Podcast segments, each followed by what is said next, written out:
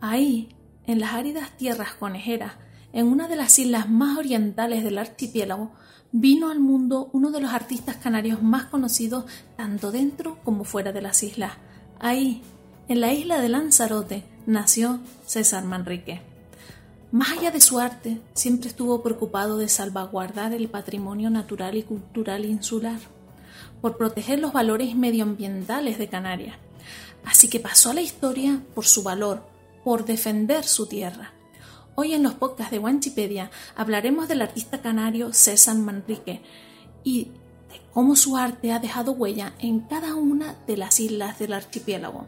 Así que preparen las roscas, cotufas, millitos o floritas porque comenzamos.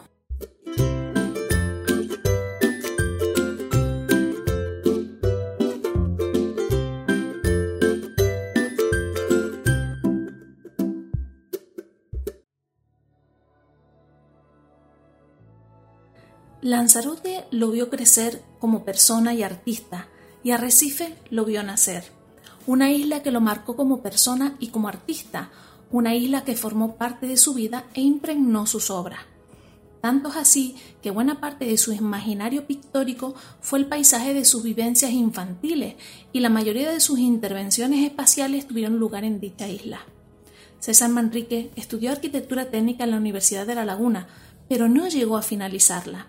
A los dos años de estar estudiando en la isla de Tenerife, se trasladó a Madrid para estudiar en la Escuela Superior de Bellas Artes de San Fernando lugar en el que se graduó como profesor de arte y pintura en el año 1945.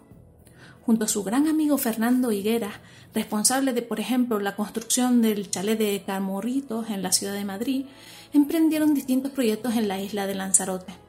Uno de esos proyectos fue el Mirador del Río, una de las creaciones arquitectónicas más peculiares del artista canario César Manrique en su isla natal. Aprende con los podcasts de Wikipedia, aprende sobre la cultura de las Islas Canarias. Síguenos en las principales plataformas de difusión de podcasts como Spotify, Evox, Anchor, Apple Podcasts, Google Podcasts y a través de nuestras redes sociales, YouTube, Facebook, Instagram, Twitter y TikTok.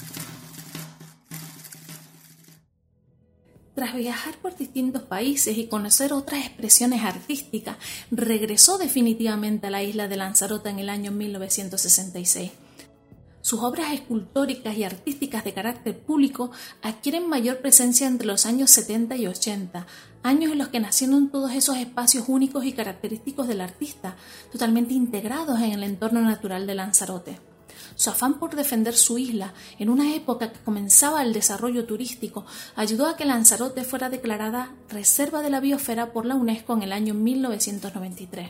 Un ejemplo singular del arte público y paisajístico que le caracteriza fueron los ameos del agua, el mirador del río o el jardín del cactus, entre otros. ¿Quieres saber cuáles fueron todas las obras del artista?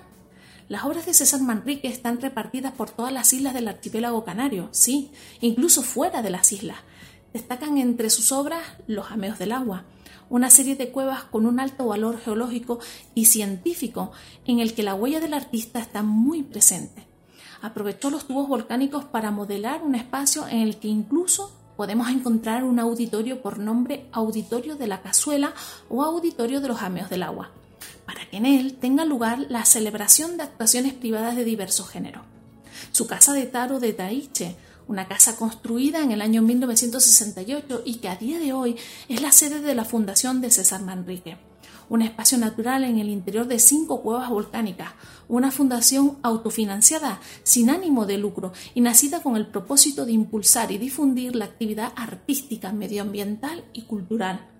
El restaurante Asador El Diablo, situado en el propio Parque Nacional de Timanfaya, César Manrique, acompañado de sus colaboradores, dirigió la creación del restaurante El Diablo y la ruta de los volcanes, cumpliendo siempre sus tres premisas básicas integración de la obra en la naturaleza, adecuación del lugar para el turismo bajo un escrupuloso respeto al entorno y la utilización de los lenguajes artísticos contemporáneos.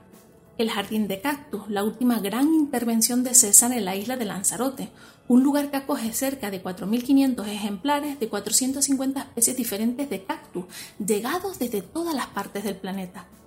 Tanto la zona de los jardines como las piscinas del Hotel Meliá La Salina, situado en Costa Teguise, están impregnados por el arte de César Manrique, en donde se acompañan una serie de murales del artista. De ahí que desde el punto de vista arquitectónico dicho inmueble obtuviera el Premio Nacional de Arquitectura en el año 1979. Cabe destacar que dicho hotel fue diseñado por Fernando Higuera, su amigo de toda la vida. El juguete del viento, una serie de esculturas móviles de grandes dimensiones compuestas de esferas, círculos, pirámides y, valga la redundancia, móviles al paso del viento. César tenía planes de poblar la isla con estas estructuras sólidas, situarlas en diversos puntos estratégicos de toda la isla de Lanzarote. Con estos diseños tenía una intención muy clara, representar a los molinos de viento que poco a poco iban desapareciendo en la isla. Dejó varios bocetos y tras su muerte, los talleres del Cabildo de Lanzarote ejecutaron buena parte de sus anteriores esculturas y lo han ido construyendo y emplazando por toda la isla. César Manrique no solo dejó huella en su isla, su presencia como artista la podemos observar en otras islas del archipiélago canario.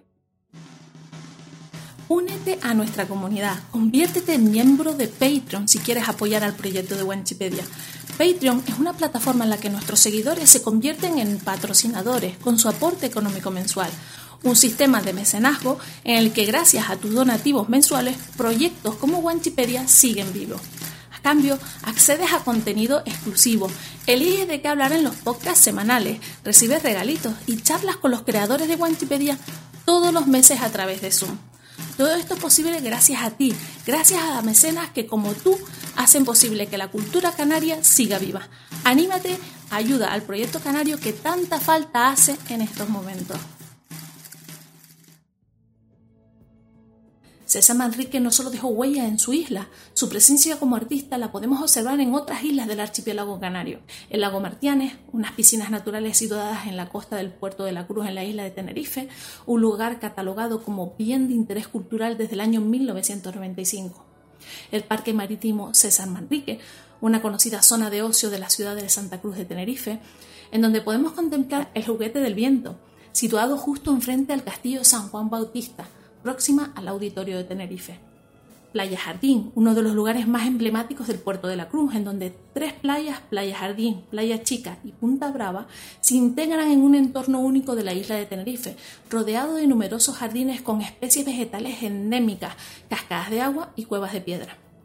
El mirador El Palmarejo, un lugar que desde el año 1995 muestra las mejores vistas del Parque Rural de Valle Gran Rey, en la isla de La Gomera el Mirador de la Peña, un lugar que nos ofrece una de las ventanas paisajísticas más espectaculares de la isla del Hierro. Dicho mirador fue inaugurado en el año 1989 y está situado al norte del municipio de Valverde. Ahí, en lo más alto de la isla, el mirador nos ofrece unas vistas al Valle del Golfo, en donde se puede apreciar los roques, los viñedos y árboles frutales que llegan hasta la costa norte nortearreña. Además, en su interior se encuentra el restaurante Mirador de la Peña, para que todo aquel que visite el lugar deguste la gastronomía canaria. Y fuera de Canarias, pues César Manrique intervino en la obra del Parque Marítimo del Mediterráneo en Ceuta, que no llegó a concluir personalmente, el centro comercial La Boaguada en Madrid, etc. Por su compromiso medioambiental y su trabajo artístico en la isla de Lanzarote, recibió diferentes premios, entre los que podemos destacar el Premio Canarias de Bellas Artes, la Medalla de Oro al Mérito de las Bellas Artes, etc. Está todo el listado de premios disponibles en el blog de Wanchipedia, así que échale un vistazo. El 25 de septiembre de 1992, a la edad de 73 años, César Manrique fallece de forma accidental cerca de la sede de la fundación que lleva su nombre.